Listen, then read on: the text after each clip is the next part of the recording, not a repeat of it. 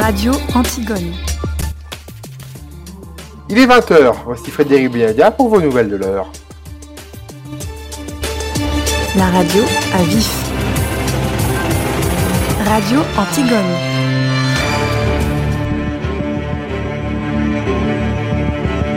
Tout de suite, les infos sur Radio Antigone. Vacciner plus pour ouvrir plus, Emmanuel Macron confirme l'ouverture de la vaccination aux plus de 18 ans le 15 juin prochain. En attendant, dès demain, ce sont tous les adultes atteints d'une maladie chronique qui pourront se faire vacciner. Autre profession qui va bénéficier de la vaccination des pilotes hôtesses et stewards qui volent vers l'Inde, le Brésil, l'Afrique du Sud et le Chili, des pays à risque. C'était une demande du syndicat national des pilotes de ligne qui avait appelé au droit de retrait. Le dernier hommage national à Stéphanie Montfermé, décorée de la Légion d'honneur à titre posthume, une cérémonie présidée par le Premier ministre Jean Castex ce matin à Rambouillet.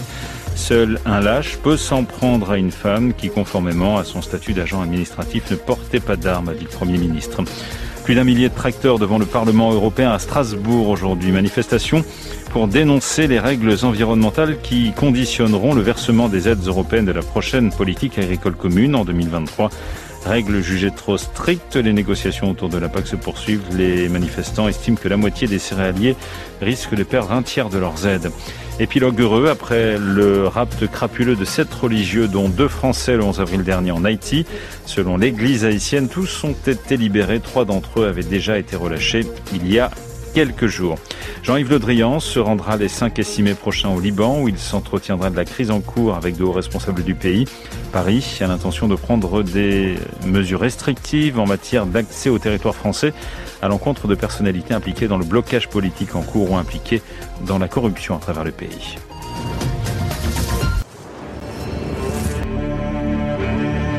Radio Antigone. La radio à vif.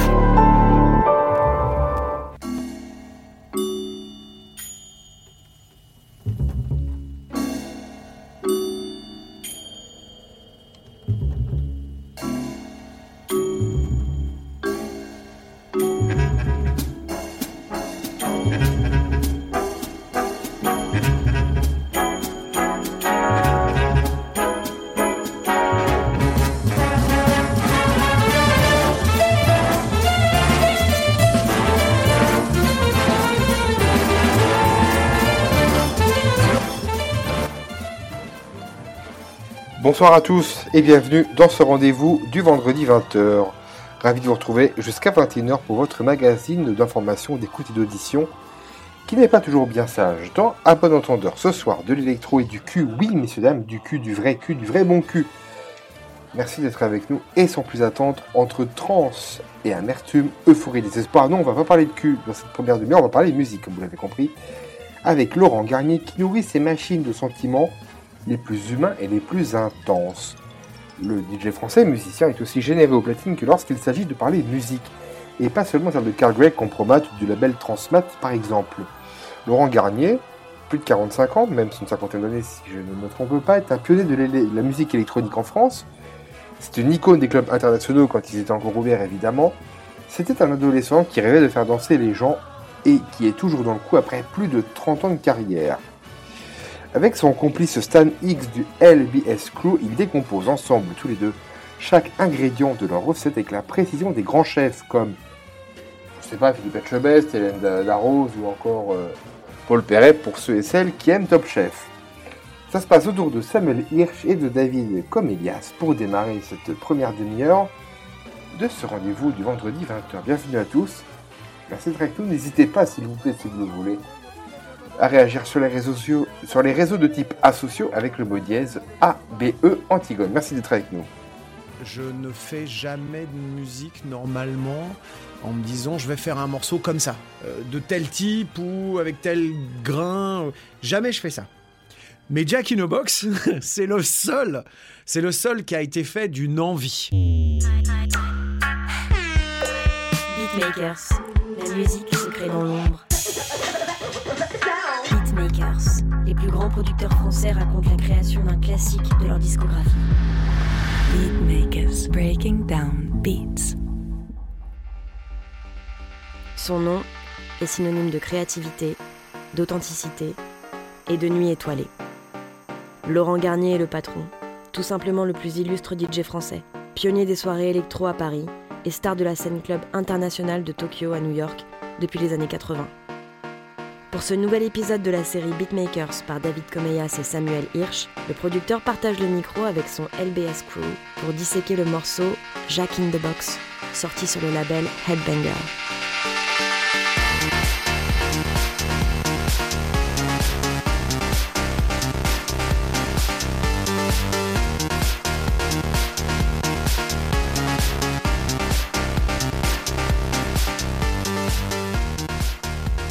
C'était pendant LBS. Et donc LBS, c'était une formation où euh, je faisais mi-DJ et mi-live. J'avais les deux musiciens avec moi. Il y avait un clavier, Benjamin Ripper, il y avait euh, un mec aux machines, donc mon acolyte de toujours Scanix.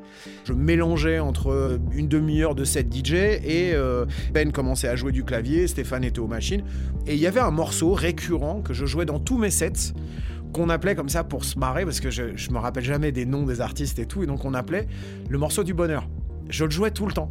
Et donc on se dit, ah, tu l'as joué à quelle heure, le morceau du bonheur Et puis, c'est un espèce de, truc, j'aimais bien jouer. Je me rappelle même plus ce que c'était d'ailleurs que ce morceau-là. Et à un moment, on s'est dit, euh, il faudrait que nous aussi, on fasse un morceau du bonheur. Parce que je, souvent, quand je compose de la musique, c'est souvent mélancolique, c'est souvent assez sombre en fait. C'est la première fois que j'ai fait un morceau pour moi aussi ouvert et aussi joyeux. Donc, j'ai commencé à composer dans le studio pour faire un morceau plus joyeux que ce que j'avais l'habitude de faire. C'est parti d'un son, euh, c'est parti du stack.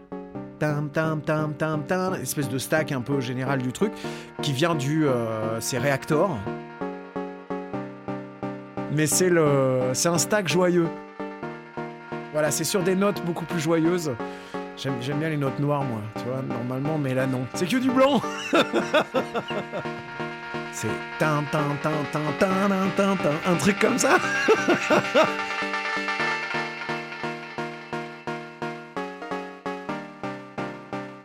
Normalement, quand je démarre un morceau, et ça c'est quasiment tout le temps comme ça, hein, comme j'ai rarement une idée précise quand je vais faire de la musique, j'allume et puis euh, je commence à jouer. Je, je joue, ouais, c'est je joue. Mal mais je joue.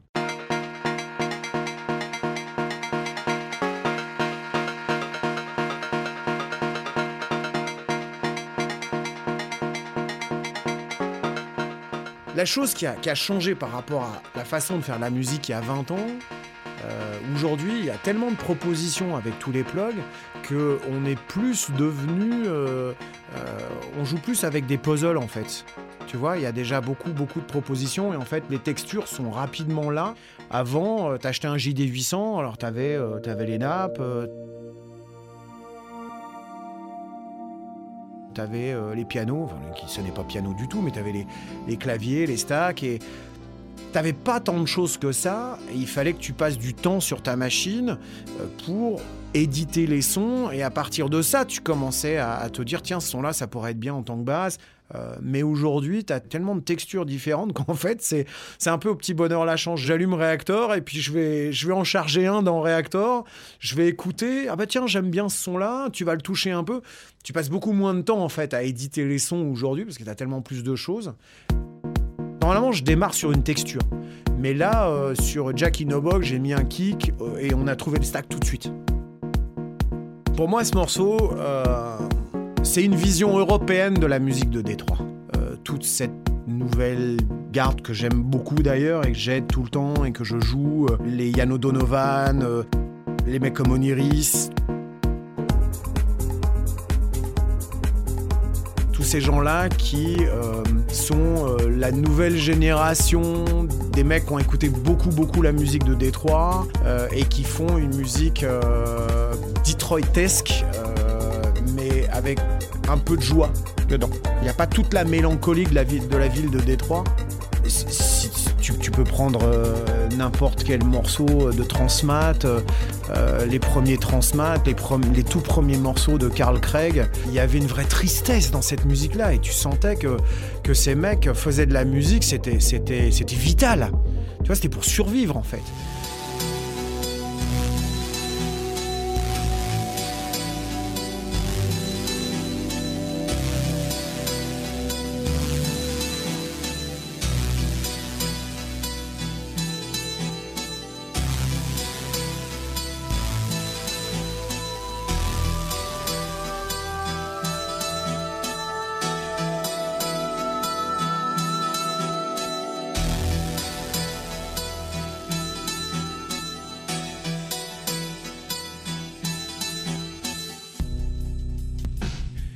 Quand je compose de la musique, je, pense bien sûr tout le temps à l'endroit où le morceau pourrait être joué. C'est des trucs ambiantes, euh, je vais me dire tiens ça moi je l'écouterais bien euh, avant d'aller me coucher après un set parce que je suis crevé, j'ai envie d'écouter un truc comme ça. Euh, si c'est un truc un peu blues, je me dis tiens peut-être qu'aujourd'hui j'ai envie d'écouter un morceau comme ça parce que j'ai une mauvaise nouvelle et j'ai besoin d'aller noyer mon chagrin dans de la musique, ça va me faire du bien. Mais comme je fais aussi souvent de la musique faite pour danser, les deux images en fait qui me reviennent euh, très souvent depuis les 20 ans où je fais de la musique, c'est le Rex Club ou euh, le dance floor du Yellow à Tokyo. C'est deux endroits où j'ai passé pas mal de temps. Enfin, le Rex, c'est toujours un endroit où je prends énormément de plaisir à aller jouer. Ça a été ma cour d'école, le Rex. hein. On allait tester les morceaux, c'est-à-dire qu'avec Eric Morand, à l'époque, euh, les artistes nous envoyaient des démos euh, en DAT. On allait au Rex, on les essayait le soir. Et si jamais le public dansait, et si jamais on avait un bon, euh, un bon feedback, on signait les artistes le lendemain. Sur FCOM, et puis, puis même sur Fnac avant. Donc. c'est un lieu où j'ai appris à pouvoir jouer les morceaux au bon moment. Donc forcément, quand moi je me retrouve tout seul euh, dans mon studio à essayer de faire de la musique, très très vite, euh, je vais me dire à quelle heure je jouerai ça? Et avec quel autre titre je le jouerai? Et donc toute l'idée, oui, des breaks, de l'explosion, euh, de ces montées et de ces descentes, c'est très souvent ce que tu retrouves dans ma musique. Et d'ailleurs, j'ai toujours aimé les très longs breaks. J'aime ça. Je, crois que je vais jamais changer. hein. Ça fait, ça fait beaucoup sourire. Parce qu'aujourd'hui, faire un break, c'est un peu vulgaire. Mais je m'en fous. Je continue à faire des breaks parce que j'aime ça. La respiration dans la musique, je trouve que c'est toujours une très bonne chose.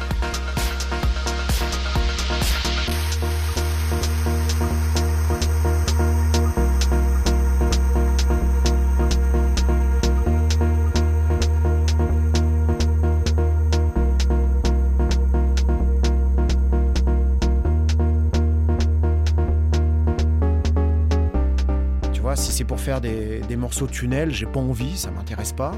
Euh, J'aime euh, avec un- une intro, un milieu et une fin. Et, l'idée, c'est de- d'avoir un a good journey.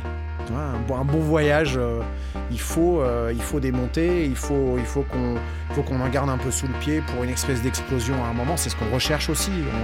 On, on va chercher ce côté assez hédoniste chez les danseurs. Donc euh, la musique, euh, c'est le premier truc pour, euh, pour aller créer des émotions.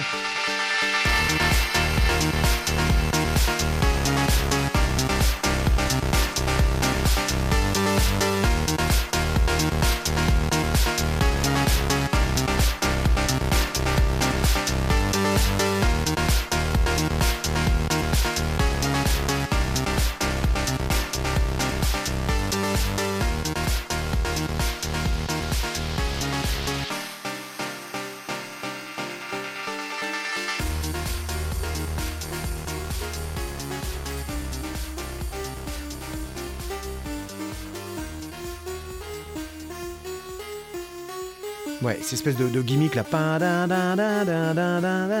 qui, est- qui est très musical. Lui, c'est un Norlid. De toute façon, le Norlid, c'est. euh, Il y a toujours du Norlid dans tous mes morceaux.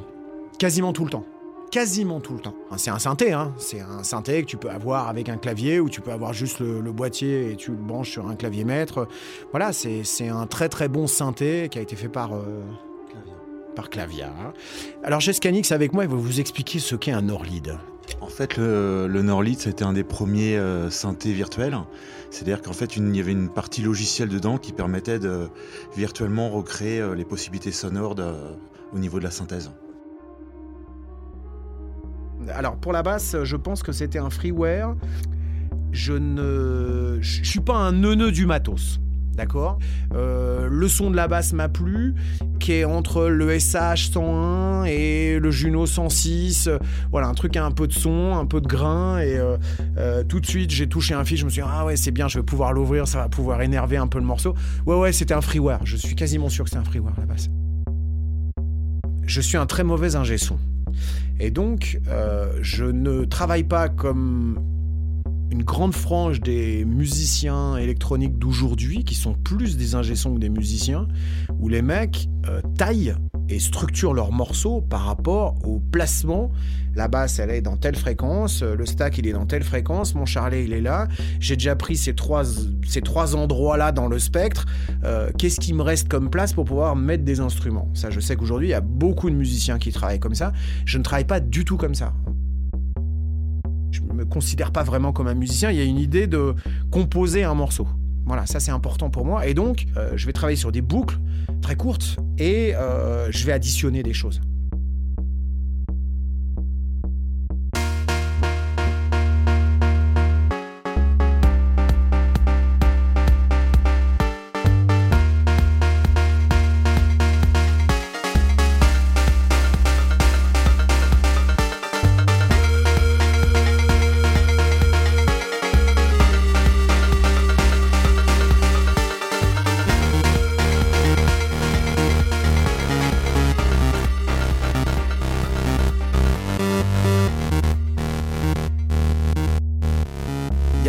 Malheureusement pas de grandes réflexions derrière euh, la musique que je compose. Je ne suis pas un artiste qui a un besoin viscéral de souffrir pour créer. Il y a des artistes qui se gargarisent de ça, il y en a plein, mais qui ont besoin d'avoir euh, des, vrais conflits intérieurs pour pouvoir s'exprimer et dire des choses. J'utilise beaucoup plus mon métier de DJ et d'ailleurs mon vrai boulot c'est DJ. Hein. Moi j'ai commencé en tant que DJ, c'est mon rêve de gosse. Je voulais faire danser les gens.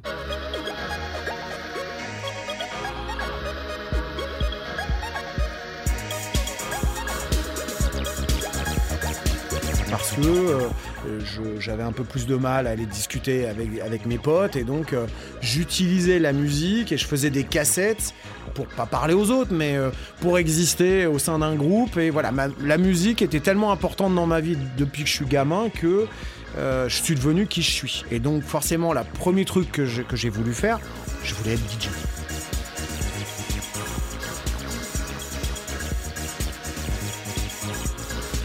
Fait du DJing, j'ai commencé à faire ça, et puis un jour, euh, j'ai un pote à moi qui s'appelle Yann Blind, qui a fait un morceau qui s'appelle Dream Frequency.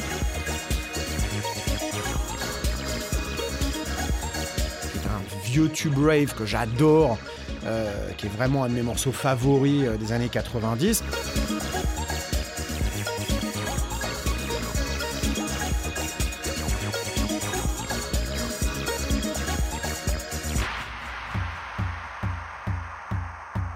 Yann me dit, bah, j'ai un petit studio à la maison, viens voir. je vais chez lui, il avait un sampler et trois, trois conneries. Et je lui dis, bah tiens, ça, ça fait quoi? Tu appuies, ça fait, ça fait poète poète. Et tu dis, bah tiens, on va essayer de faire un morceau, comment ça marche?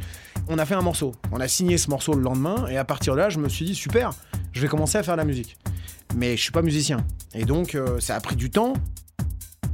Et après, euh, j'ai une exigence aussi par rapport à ce que j'ai envie de composer, euh, où je vais passer beaucoup, beaucoup de temps. Mais je, pour moi, le, studio, c'est un truc très privé et très perso. Euh, même si je vais, je suis en studio et je vais faire un morceau pour faire danser, je vais essayer d'imaginer à quel endroit, à quelle heure je vais le jouer et, qu'est-ce que je vais demander au mec des lumières, parce que tout ça c'est très important. Même si je sais qu'à un moment je vais le partager, c'est un truc privé. Je suis tout seul dans mon studio, c'est pour moi, et puis à un moment, quand je me dis bah, je suis content avec, ok, je peux lâcher. Voilà, je lâche le truc. Mais c'est pas, euh, c'est pas du tout un désir de absolument faire de la musique pour, m'exprimer. Je m'en fous, je me fais plaisir en fait. Oui, une fois de temps en temps, je vais aller, euh, je vais cracher un peu euh, ce que j'ai besoin de cracher. Il y a eu First Reaction quand Le Pen était passé en 2002. Et en fait, je travaillais avec un, percussionniste américain euh, euh, qui me dit, moi, si le pain pas, je repars, euh, je rentre chez moi, tu vois. Et je lui dis, bah écoute, non, viens plutôt en studio, on va, on va raconter quelque chose, parce que je, ressens comme toi, je suis comme toi, je suis frustré, j'ai les boules. et je pense que avec notre musique, il faut qu'on, il faut qu'on dise ce qu'on a à l'intérieur. Say what? I woke up from this dream. Huh? Well, it was more like a nightmare. Mm, I didn't really know where I was. Huh? Wait a minute, wait a minute. There were all these people in the streets. It was some kind of protest. I didn't know what was going on. I couldn't believe the eyes. Their eyes were full of tears, huh? Huh? There was sadness. Mais euh, mais c'est pas très souvent euh, ma façon de composer. Mis à part tout ça, non, normalement, euh, quand je fais de la musique, je me fais juste plaisir, en fait.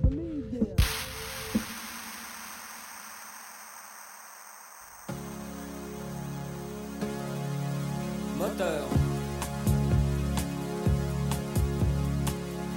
En fait, c'est Louis Chédid qui m'a qui m'a fait acheter machine. L'action se déroule dans ta ville, vue d'hélicoptère ou du haut d'un building. Et puis la caméra zoom avant jusqu'à ton appartement. Machine est un, est un logiciel, c'est une boîte à rythme en fait. Je connais bien Louis et c'est un voisin et souvent il vient dans le sud pour composer. Et en fait, je vais chez lui parce qu'il était en train de bosser sur des morceaux indiens, des trucs complètement improbables.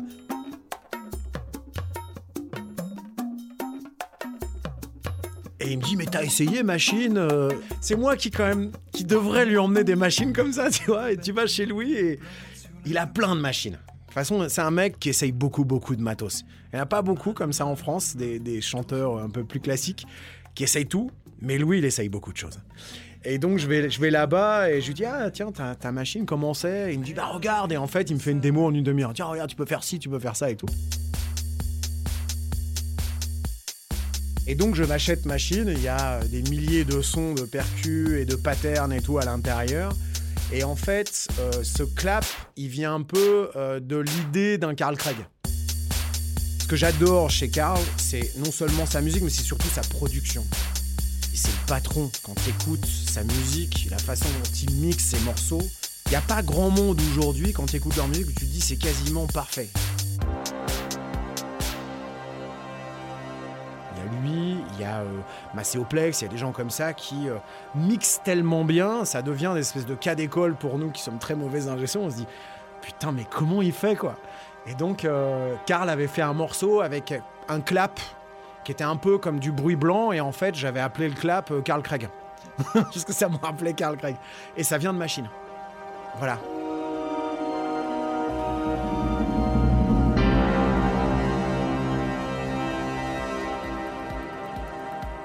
Je l'ai pas appelé le morceau du bonheur parce que je trouvais euh, plus pertinent, en tout cas plus drôle par rapport à l'histoire avec euh, Pedro Winter, euh, de l'appeler Jack in the Box. Pour la simple et bonne raison, c'est que Garnier chez Ed Banger, je savais que ça allait faire couler un peu d'encre. Ça nous faisait beaucoup marrer avec Pedro. En fait, l'histoire, c'est que j'ai fait ce morceau. Je crois que j'ai dû le mettre sur mon SoundCloud. Et la première personne qui l'a écouté sur le SoundCloud, c'est Pedro. Pedro m'a rappelé le lendemain et il m'a dit un- une très très belle chose. Et je, je connais Pedro, c'est quelqu'un de très sincère. Et il m'a dit écoute Laurent, euh, c'est quoi ce morceau? Je lui ai dit bah, c'est un nouveau truc que je viens de faire. euh, voilà, c'est même pas signé, c'est même pas mixé. C'est juste un truc qu'on fait en live euh, en ce moment avec les garçons. Il me dit, il me dit tu sais, ça fait longtemps que je te dis que j'aimerais bien qu'on fasse un truc ensemble. Si Mehdi était toujours en vie, je pense qu'il aurait adoré signer ce morceau. Et là, ça m'a fait oh, parce que je sais ô combien Pedro, euh, euh, la disparition de Mehdi a été très très difficile pour lui, et, et qu'il vienne et me dire un truc comme ça, je, me- bah, je me suis dit waouh, c'est lourd de sens. Et donc je lui ai dit bah on y va. Mais je lui ai dit tu, sais très bien que ça va faire jaser quoi. C'était surtout à l'époque où il y avait les pros et bangers, les contres. Euh, voilà, il y a plein de gens qui voyaient Pedro comme quelqu'un d'un peu trop médiatique. Alors que c'est quelqu'un d'absolument délicieux, mais il y, a, eu une période où il était euh, et bien vu et mal vu. Et donc, euh, comme moi, je ne suis pas aussi médiatique que lui, je savais que ça allait faire grincer des dents. Et donc forcément, on, on s'est marré au téléphone tous les deux en se disant T'en as rien à foutre Bah toi non plus, donc on s'en fout, on y va. Et je lui ai dit Bah oui, bien sûr, on y va. Donc en fait, l'histoire de un Jack in a box, c'est euh, les pantins qui sortent des boîtes. Tu sais, quand tu ouvres une boîte et tu cette espèce de pantin sur ressort qui te surprennent en fait, tu vois, cette espèce de, de jouet pour enfants. Et pour moi, le Jack in a box, c'est moi, c'est moi le pantin qui est dans la boîte. Et quand on ouvre le disque, bah tiens, Garnier sur Ed Banger.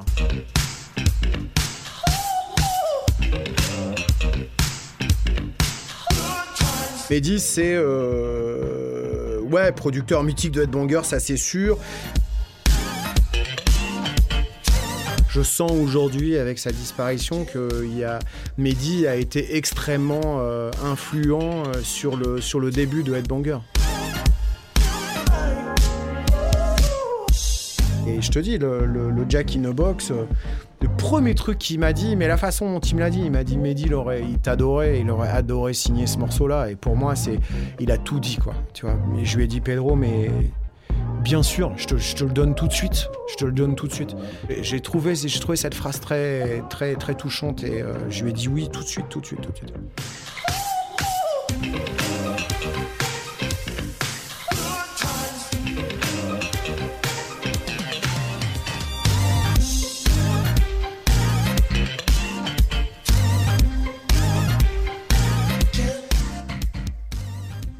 Proposé à Stéphane euh, s'il avait envie de, venir faire mon son et d'être mon ingé son parce que je, je trouve que c'est- une part extrêmement importante dans la composition. Euh, la preuve, c'est qu'aujourd'hui, euh, à mon avis, les musiciens, c'est plus des, des, des que des musiciens pour la plupart des mecs dans la techno. Mais je trouve que c'est un, un élément très important. Et donc, oui, Stéphane me suit depuis 15 ans, je crois, à mixer absolument tous mes morceaux, tous mes remixes. J'aime ce qu'il fait, j'aime son travail et j'aime son calme, euh, euh, ce qu'il m'apporte. Bon, je sais surtout que je peux lui prendre la tête. Euh, Jack in the Box, je crois qu'il a dû faire 20 ou 22 mix de Jack in the Box. Parce que c'était un morceau compliqué, comme d'habitude, je mets trop de pistes. euh, je vais Tu pas vas au boulot, mes tu marches instruments seul. en fonction de la... À la hauteur du H&M, y a un type qui gueule. Eh, eh, eh, salut bonne meuf, t'es vraiment très charmante. Tu sais, je te mangerai pour le 4 heures. T'es si appétissante, je te ferai pas la bise, mais si tu veux, on peut baiser. Moi, les petites meufs comme toi, j'en ferai qu'une bouchée. Ben pourquoi tu marches plus vite? Je t'ai pas agressé, je t'ai même fait des compliments. Tu pourrais au moins t'arrêter. Comment ça, t'as pas le temps? Et t'es pas célibataire, tu sais. Moi, je suis pas jaloux, viens dans mon lit, ça va te plaire. Aussi, faut arrêter de te plaindre. Là, tu l'as bien cherché. T'as une jupe tellement courte, même pas besoin de la soulever. Les filles comme toi, c'est dangereux. Pire que le mal incarné. Et c'est moi que l'on accuse de me comporter en chimpanzé. Souffle, serre les dents, comme d'hab.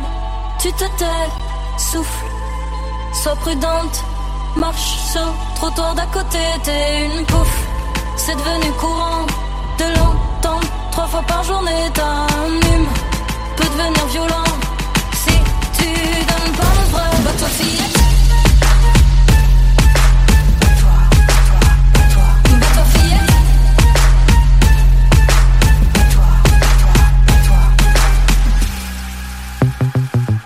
T'es au boulot dans la réserve.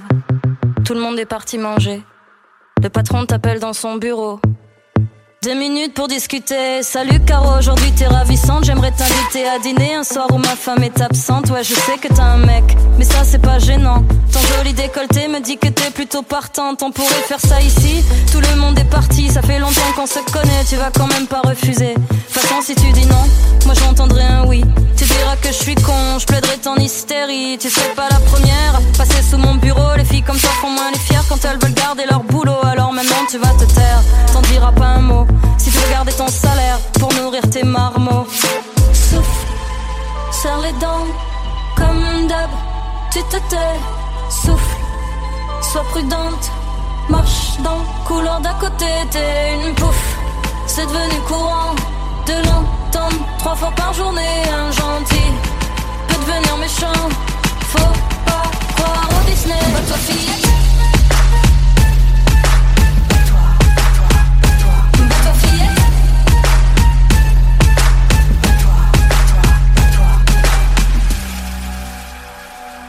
T'es enfin chez toi. Tu te poses sur le canapé. T'allumes l'ordi. T'as un message instantané. Eh, salut l'ami, c'était vraiment très sexy. On pourrait faire connaissance, je cherche un plan pour la nuit. Quand j'ai vu ton profil, je suis tombé direct amoureux. Du coup, je t'envoie une toffe de moi, ma tub et un cœur bleu. Ce que j'ai le plus aimé chez toi, c'est ton regard de chienne qui attendrait de bouffer depuis au moins une semaine. Je suis sûr que t'es du genre à dîner étoilé. Mais moi, je payerai même pas pour des nems à volonté parce que t'en vaut pas la peine. De toute façon, t'es comme les autres. J'ai vu que t'avais lu, mais bien sûr, tu fais la mort parce que tu crois au-dessus. Tu t'es pris pour Rihanna quand je en bas dans ta rue. On verra ce que tu feras. Souffle, serre les dents, comme d'hab. Tu te tais, souffle, sois prudente. Marche dans le couloir d'à côté, t'es une pouffe. c'est devenu courant de l'entendre trois fois par journée. Un gentil peut devenir méchant. Faut pas croire au Disney. Votre fillette.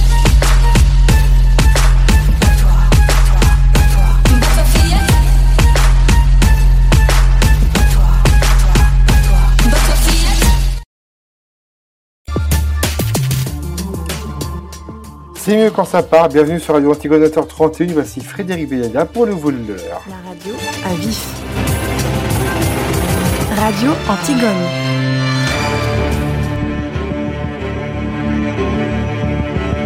Tout de suite, les infos sur Radio Antigone.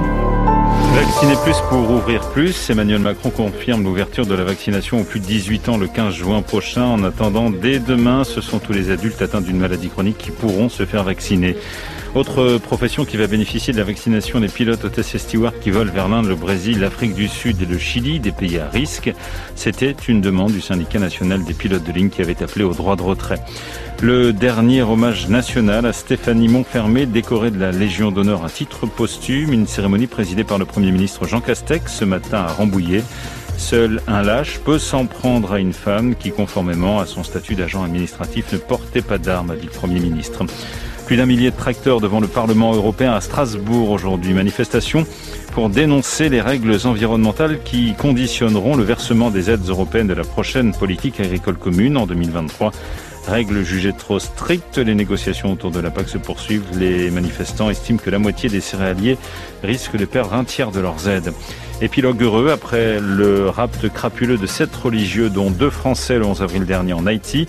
Selon l'église haïtienne, tous ont été libérés. Trois d'entre eux avaient déjà été relâchés il y a quelques jours. Jean-Yves Le Drian se rendra les 5 et 6 mai prochains au Liban où il s'entretiendra de la crise en cours avec de hauts responsables du pays. Paris a l'intention de prendre des mesures restrictives en matière d'accès au territoire français à l'encontre de personnalités impliquées dans le blocage politique en cours ou impliquées dans la corruption à travers le pays.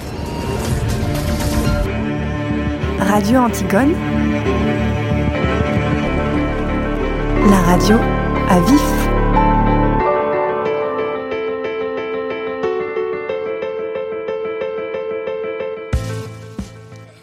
Merci de nous retrouver. Deuxième et dernière partie de ce rendez-vous de vendredi 20h. Content de vous retrouver. Très heureux d'être avec vous en ce vendredi soir. Frais, pluvieux, mais vendredi soir heureux. Car on est ensemble en direct jusqu'à 21h et en vivant. Alors ce soir, attention, deuxième partie, on va parler de cul de section, on va parler de choses interdites, théoriquement évidemment, au moins de 18 balais. Peut-on avoir besoin de personne mener sa barque en toute autonomie, déconstruire le patriarcat tout en rêvant d'être attaché, dominé, voire même insulté? Tous ces verbes étant évidemment conjugués au féminin, attaché et eux, dominé et eux, insulté et eux, par un homme lorsqu'on se trouve entre les draps. Claire Richard explore le tabou du fantasme de soumission chez les filles hétéros, hétérosexuelles donc, et se demande qui se cache derrière ces contradictions intimes. Un documentaire où il est question de troubles de plaisir, de décolonisation intérieure, et même et surtout de droit à jouir envers et contre tous ces principes.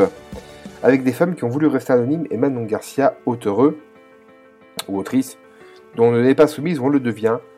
Soumission impossible, un documentaire signé donc Claire Girard.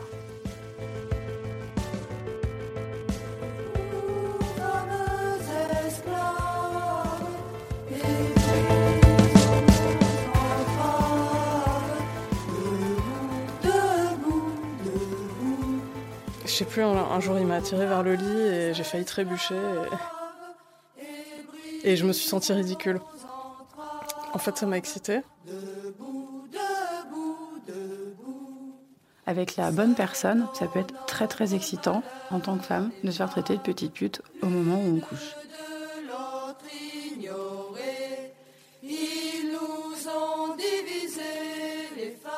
L'accouplement est aussi une confrontation. Je crois qu'il y a un peu quelque chose de cet ordre-là qui se joue comme une bataille et où, euh, et où on, a, on, on a envie, oui, d'en sortir vaincu. Reconnaissons-nous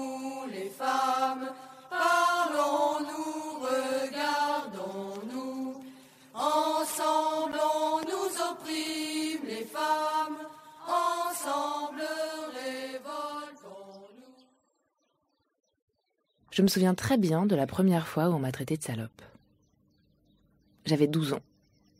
J'étais mal dans ma peau, j'avais presque pas de poitrine, j'avais jamais embrassé personne.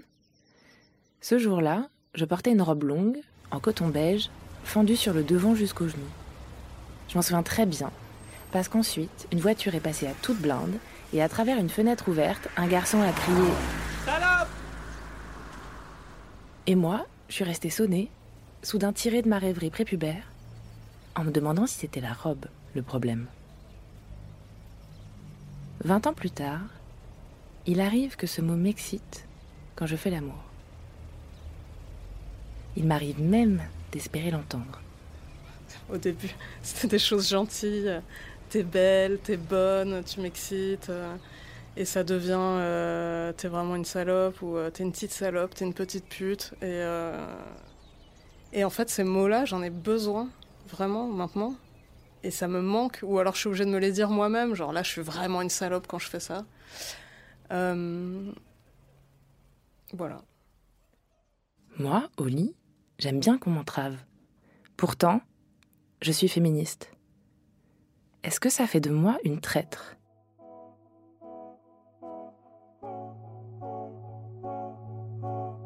Enfin une femme qui avoue. Qui avoue quoi? Ce dont les femmes se sont de tout le temps défendues, mais jamais plus qu'aujourd'hui. Ce que les hommes de tout temps leur reprochaient, qu'elles ne cessent d'obéir à leur sang, que tout est sexe en elles, et jusqu'à l'esprit. Qu'il faudrait sans cesse les nourrir, sans cesse les laver et les farder, sans cesse les battre. Qu'elles ont simplement besoin d'un bon maître. Préface de Jean Paulan à Histoire d'eau de Pauline Réage. Ça fait longtemps que la question de la soumission sexuelle m'intrigue. Je ne parle pas du BDSM. Dans le BDSM, il est question de rapports de pouvoir, mais ils sont contractualisés. Les positions sont claires et bien délimitées. Moi, ce qui m'intéresse, c'est ce qui vient juste avant. La zone grise. La fille qui ne se définit pas comme une soumise, qui est féministe, qui vit sa vie en toute autonomie, et qui pourtant, au lit, a envie qu'on l'attrape, qu'on l'attache et qu'on la prenne sans demander son reste. Objet, sexe, féminisme et contradiction. Salut les filles. Je vous écris parce que je vous considère comme des femmes libres et fortes, parce que vous menez vos barques sans laine de personne, parce que vous êtes badass et que je vous admire. La contradiction, c'est ma croix. Depuis que j'ai découvert la politique, vers 20 ans, ça m'obsède. Parce que j'ai tendance à prendre au pied de la lettre tous les textes radicaux que je lis, alors que dans la vie, je suis incapable de faire des choix. Parce que j'ai toujours des fantasmes d'absolu hérités de l'adolescence, alors qu'au quotidien, ma vie est pleine de compromis et d'arrangements. J'ai toujours l'impression d'être en défaut. Comment on peut être féministe et vouloir être dominé, fessé, traité de salope comme dans le dernier des pornos, une fois qu'on est au plumard? J'ai surtout demandé aux hétéros. Pas parce que je me fiche des lesbiennes, mais parce que j'ai l'impression que la question de la contradiction se pose surtout pour les hétéros. Quand on est féministe, se soumettre à une femme, c'est queer. Se soumettre à un homme, c'est quoi? Alors, ça peut m'arriver de me faire appeler petite pute. Et même de trouver ça drôle, croustillant. Je réponds souvent spontanément C'est toi, ma petite pute. Hein. Intéressant cette affaire de salope. C'est un raccourci de raccourci. hein. Je vais réfléchir à des gens dans mon entourage. Moi, j'ai surtout eu une expérience comme ça qui m'a laissé un peu songeuse après coup. Et puis, euh, j'aime bien les hommes qui se font traiter de salope aussi. Non mais tu te rends pas compte de ce que tu fais, me dit une autre copine, lesbienne, quand je lui parle du projet. On est au printemps 2017, au début de MeToo. Le débat commence à faire rage entre celles qui exposent les affaires de harcèlement et ceux qui leur parlent de galanterie à la française, de celles qui disent non mais qui pensent oui, et de la liberté d'importuner. Sa meuf fait le piquet devant la cinémathèque pour que la rétrospective Polanski soit interdite, et moi, je vais servir la soupe aux antiféministes en allant dire partout que les femmes veulent se soumettre Elle est atterrée. Mais elle m'aiguille quand même vers une féministe un peu connue, membre des chiennes de garde. Bonjour, je vous avais contacté il y a six mois sur les conseils de car je travaillais sur un documentaire pour Arte Radio. Je voudrais notamment aborder la question des insultes, chiennes, salopes, etc., comme motif d'excitation chez certaines femmes. La féministe en question, qui s'était d'abord dit intéressée, m'envoie bouler en une phrase. Désolée, je suis investie dans de tout autre sujet. Ni bonjour, ni au revoir. J'ai l'impression qu'en écrivant salope, j'ai lâché une bombe à bouse dans son salon. Pourtant, si le féminisme consiste à vraiment laisser parler les femmes, il faut bien qu'on écoute ce qu'elles ont à dire, de la soumission. J'aime bien me faire cracher dessus. Se faire attacher et être contraint, être contraint euh, physiquement. Je me souviens, en fait, euh, c'était un mec euh, assez, euh, assez massif, assez costaud. Et à côté de lui, j'avais vraiment l'air euh, d'une petite chose. Et très vite, euh, il m'a vue toute nue et il m'a dit euh, J'ai envie de te faire mal. Donc je crois, lui, c'est le premier vraiment qui m'a, qui m'a pincé, qui m'a mis des claques, euh, qui m'a étranglé. Gentiment, hein, mais quand même. C'était. Ça m'a, ça m'a choqué, mais dans le bon sens du terme. C'est sûr que dire ça à une époque où le président des États-Unis dit qu'il faut attraper les femmes par la chatte, ça peut sembler dangereux. Mais on ferait mieux de l'entendre plutôt que de le cacher sous le tapis. Le féminisme en noir et blanc, c'est peut-être rassurant, mais c'est pas très intéressant. Alors, euh, au début, un raccourci, je l'appelais les féministes salopes. Ça a donné des heures d'enregistrement et pas mal d'hésitations. Euh, Non, mais euh, ouais, ouais, effectivement, c'est. bah, euh, enfin, euh, comment dire ça? C'était la première fois qu'on passait du temps à y réfléchir. Qu'on sortait le fantasme des draps pour le regarder à la lumière. Je sais pas pourquoi une chose qui va tant nous effrayer et nous déranger peut à ce point-là nous exciter euh, dans une chambre, quoi. Commençons par dire l'évidence. La soumission dont on parle ici, ça va avec le consentement. Parce que je le fais évidemment que avec des hommes en qui j'ai confiance et dont je sens, dont je suis absolument certaine que ça recouvre pas de, de réelle violence. Ça va avec le respect et la confiance. Je l'accepte pas de n'importe qui. Voilà.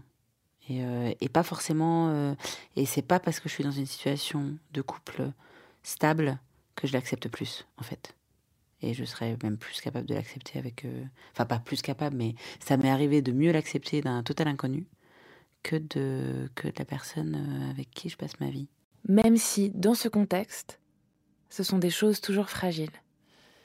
Et puis ça, c'est quand même un truc pas évident non plus. Enfin, je trouve que régulièrement, avec des hommes avec qui la confiance est pas si forte, ou on se connaît pas si bien, euh, revient le, doute de mais est-ce que tu me respectes vraiment? Est-ce que tu es vraiment conscient de, du fait que je ne suis pas que ça? Est-ce que est-ce que tu as vraiment compris que j'ai aussi quelque chose dans le cerveau?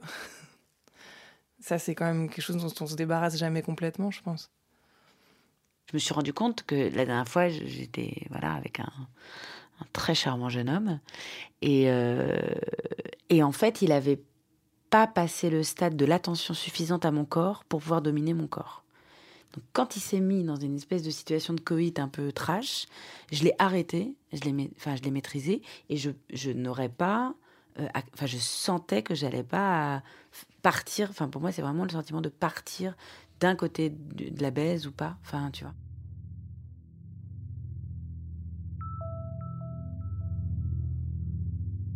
J'aime bien le mot qu'elle utilise. Partir. Ça veut dire d'abord que c'est un choix, une direction possible. Ça veut dire que la soumission, c'est pas automatique. C'est pas l'option par défaut. Mais ça évoque aussi l'aspect le plus troublant de la chose. Le grand, grand plaisir qu'il y a à s'abandonner à un homme, même quand, dans le reste de sa vie, on fait tout contre ça.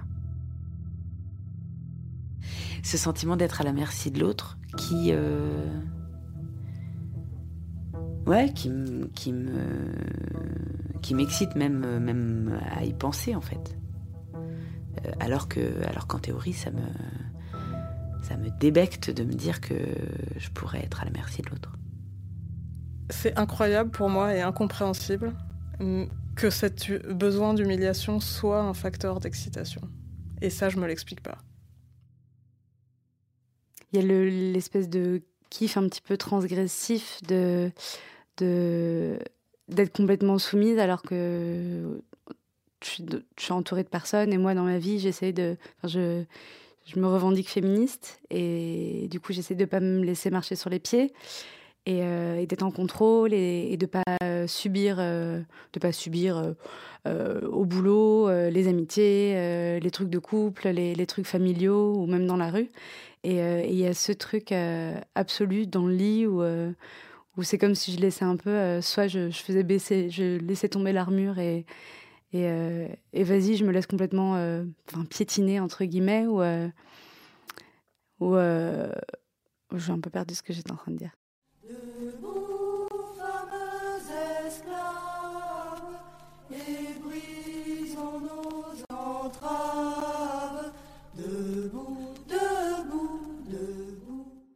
La question de la soumission fait bugger le féminisme, parce que celui-ci s'est construit sur deux grandes idées.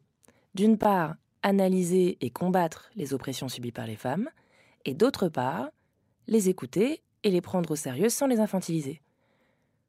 Du coup, quand des femmes se mettent à dire Moi, ma liberté, c'est d'être soumise, le logiciel traditionnel du féminisme panique, tourne sur lui-même et plante, le plus souvent en accusant celles qui parlent d'être plus ou moins décérébrées.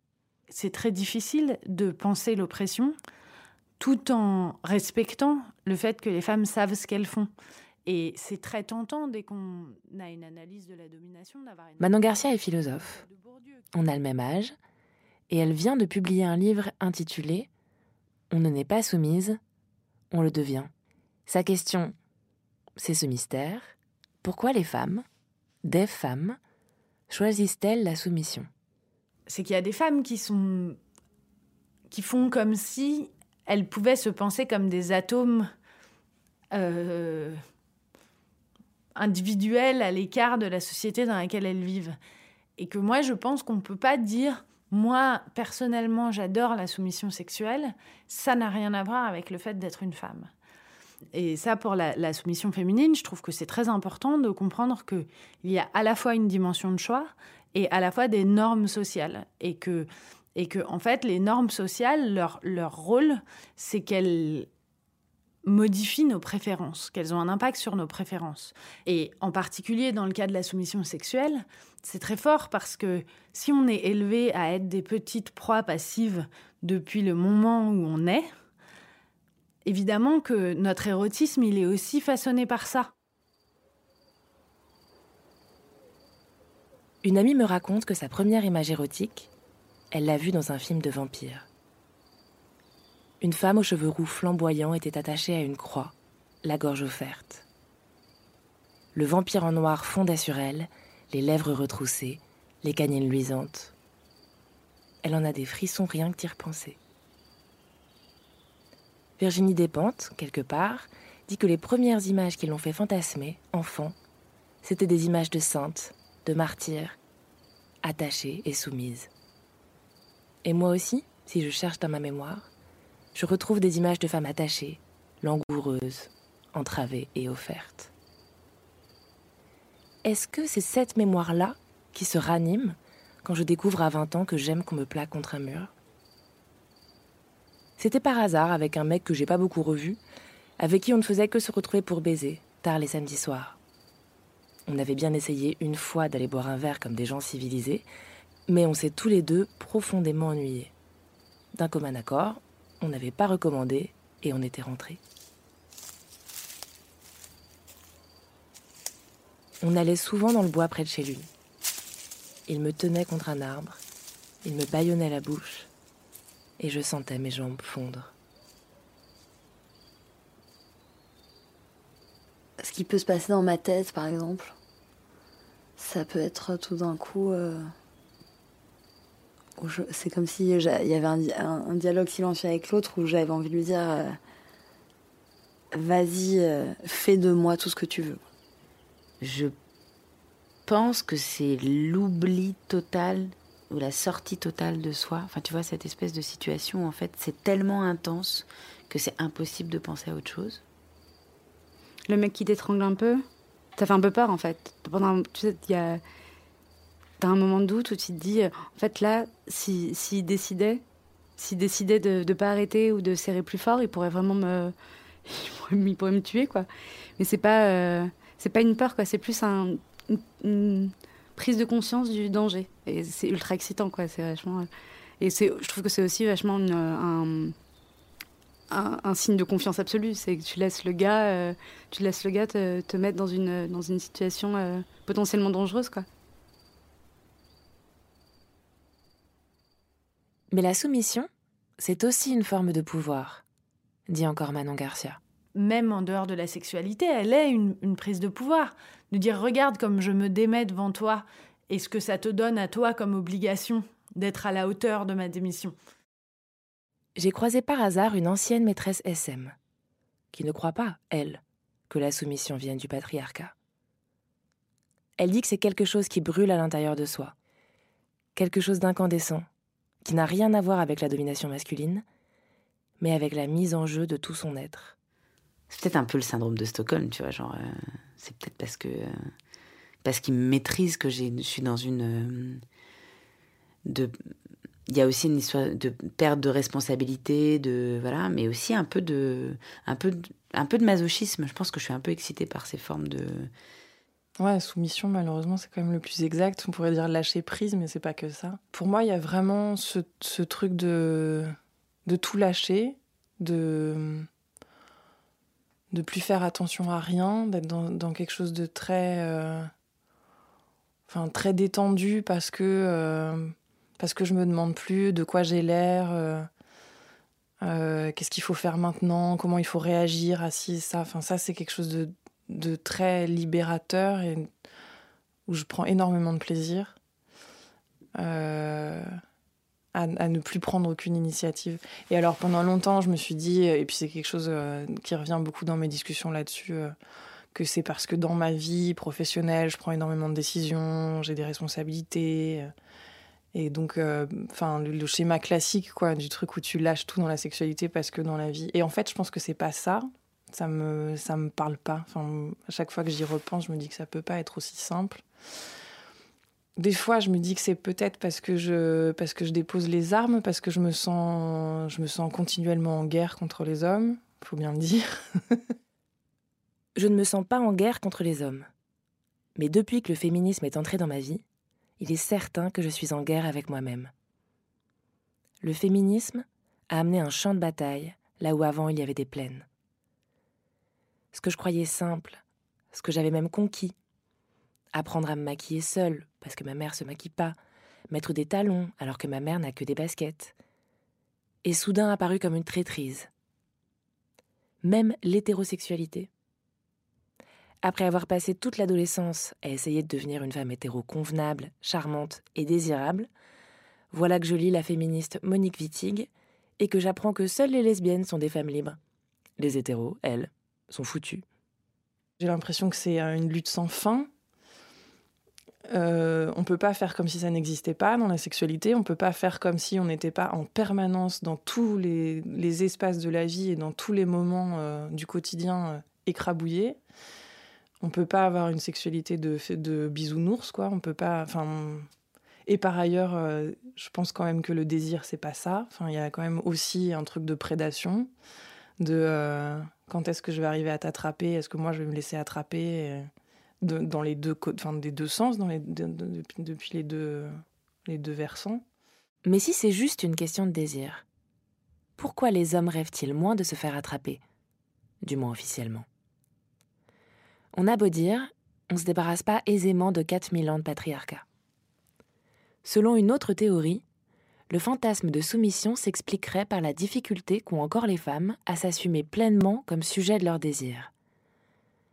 La soumission, ce serait une façon de déléguer la responsabilité. L'entrave autoriserait les femmes à jouir, puisque ce serait alors malgré elles.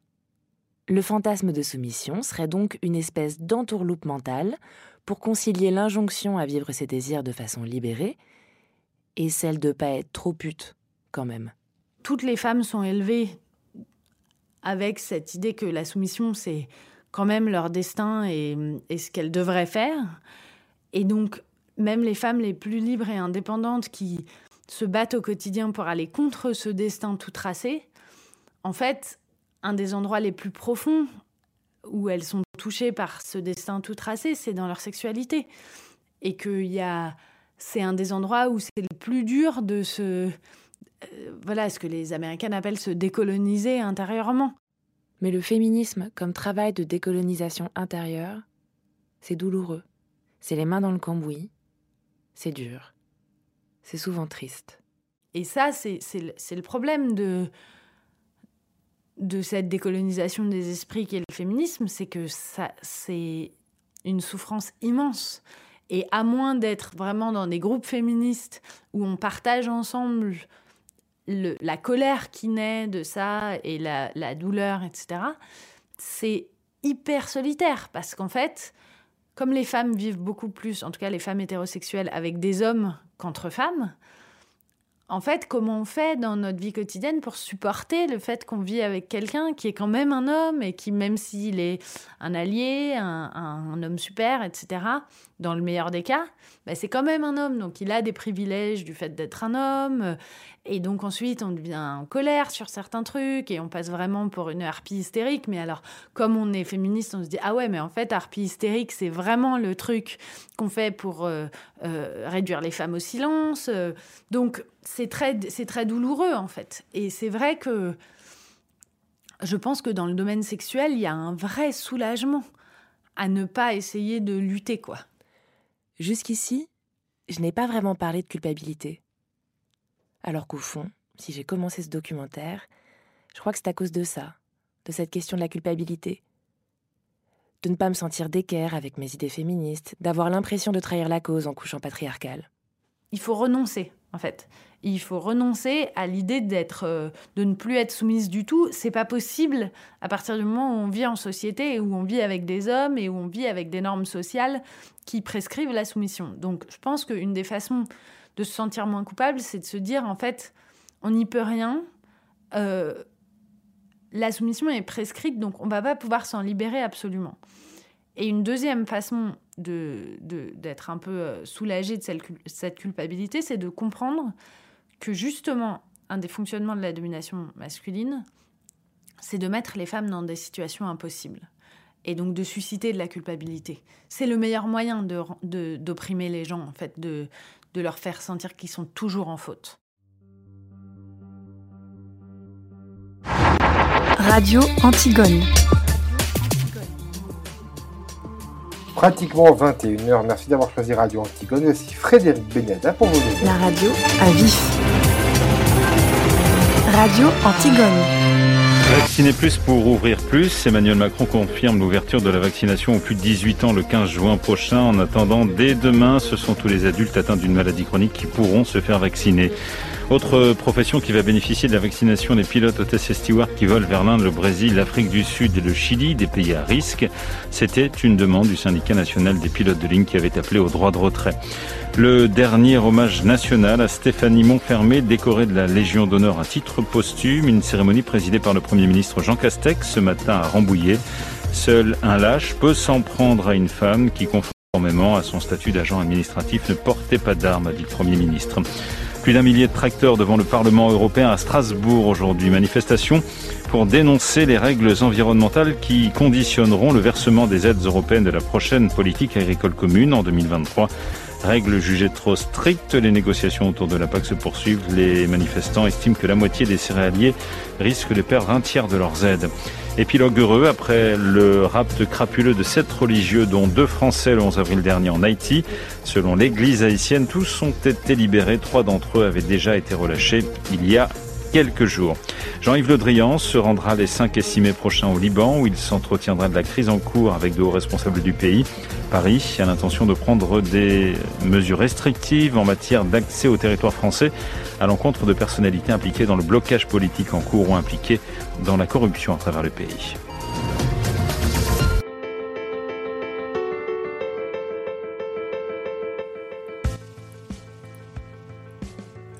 Ce soir, c'était donc Musique écu sur Radio Antigone. Un joli programme à retrouver donc sur notre site internet radioantigone.fr dans l'onglet podcast ou balado diffusion si vous nous écoutez à Paris, à Toulouse ou alors peut-être à Montréal ou en Saskatchewan. À bon entendeur numéro 2, c'est fini définitivement. On referme la boutique ce soir. Demain, dès 10h, vous retrouvez Enzo pour la case du week-end en direct, évidemment, en vivant. Bon week-end. Prochain rendez-vous avec l'actus, c'est à 22h pile avec le grand journal du soir. Préparé et présenté par nos collègues de Radio France Internationale. Puis après, ce sera Antigone Party. Et puis voilà, vous connaissez bien la grille, évidemment. Bonne soirée. À lundi.